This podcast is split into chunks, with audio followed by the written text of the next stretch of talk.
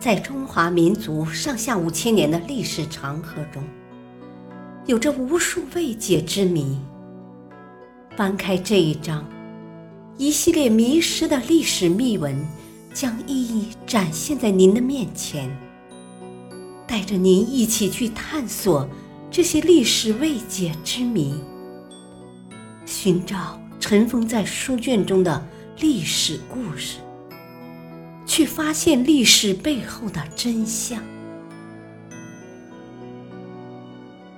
欢迎您收听《神秘中国的千古之谜》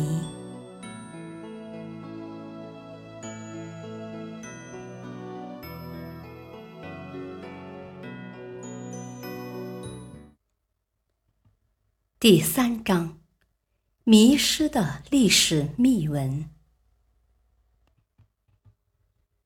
话说三皇五帝，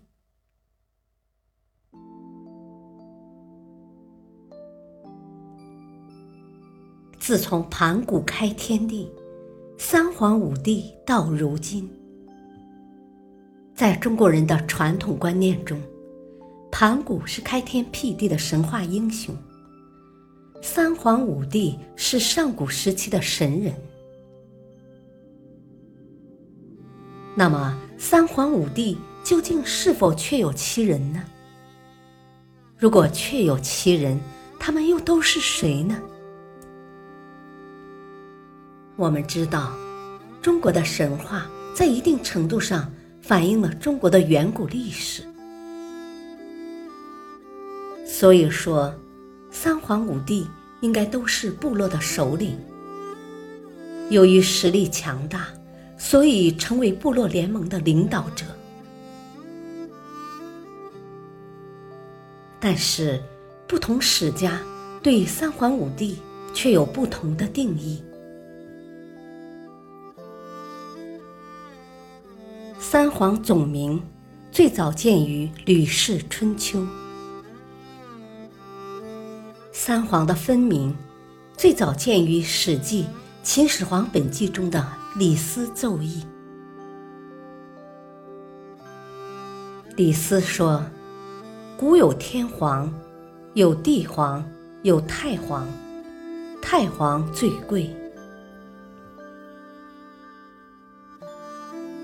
而春秋尾命立序，则以为三皇是天皇、地皇和人皇。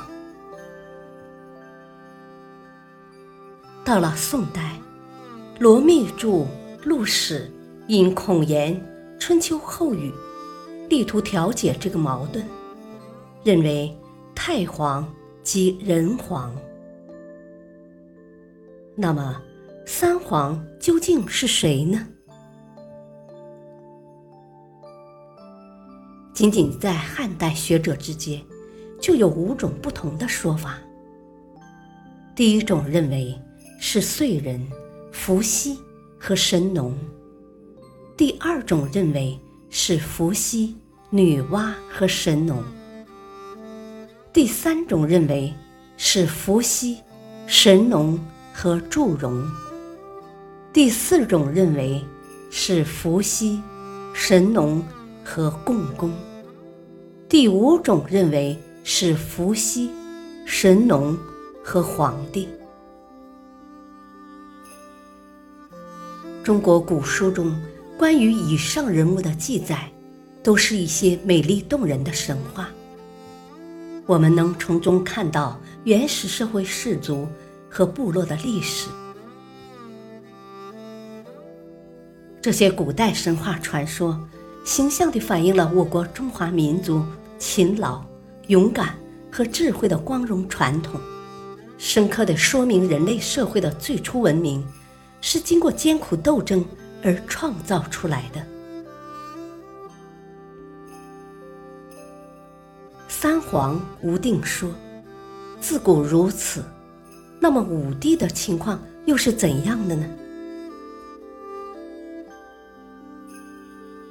武帝之说形成于周秦之际，起源于五方帝、五色帝之词。甲骨文中出现的“方帝”，地方指的就是五方地之四。地原指天地，人间的五帝一词，在孟子时期还没有出现。在荀子中，学者们发现了五帝一词，但没有人名。由于战国后期五行说逐渐建立，凡事都要凑够五才能成数。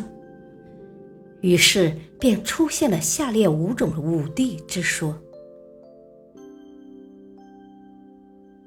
第一种观点是：黄帝、颛顼、帝喾、尧、舜。第二种观点是：伏羲、神农、黄帝、尧、舜。第三种观点是：太昊、炎帝、黄帝、少昊、颛顼。第四种观点是：少昊、颛顼、帝喾、尧、舜。第五种观点是：皇帝、少昊、颛顼。帝喾、尧，但哪种说法最准确呢？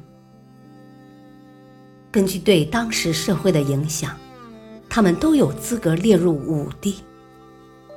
然而，由于名额的限制，又不能一一都列入五帝之位，这才有了分歧。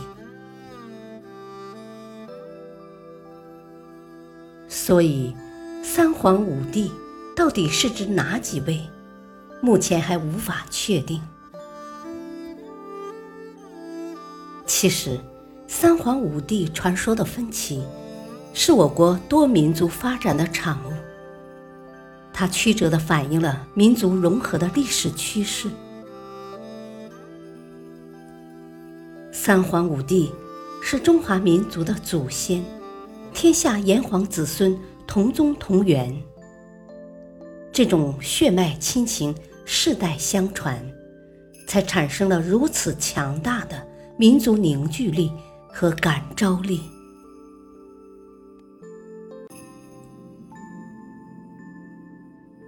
感谢您的收听，下期继续播讲第三章《迷失的历史秘闻》。